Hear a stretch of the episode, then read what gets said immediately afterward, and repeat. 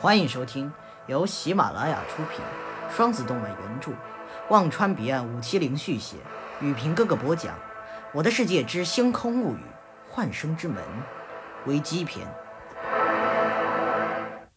第二十五章神族四。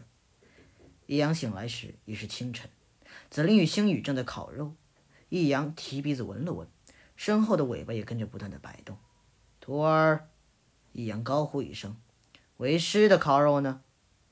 星宇闻言，提起了八串烤肉，径直来到了易阳的身边。易阳又闻了闻，接过烤肉，张开嘴，一口吞下。星宇看见易阳的牙齿全部都是虎牙，尖锐的牙齿令星宇打了个冷战。星宇将手一伸，问：“还有吗？”“还还还有。”不一会儿，棍子在易阳的面前堆成了小山。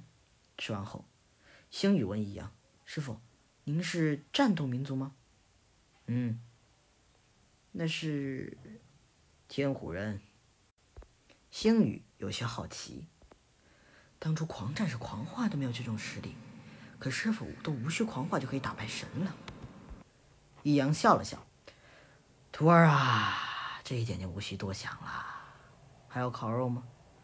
这句话令星宇大跌眼镜，自己的师傅竟如此的能吃，光是木棍少说也有千把根了吧？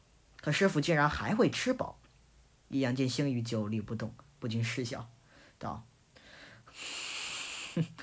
行吧，算了，收拾一下，出发。出发？去哪儿？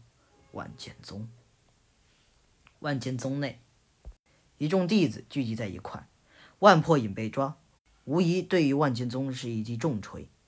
万剑宗上下惶恐不已，派出去的隐藏部队至今未归，估计是凶多吉少了。本集故事就到这里了，我们下集再会。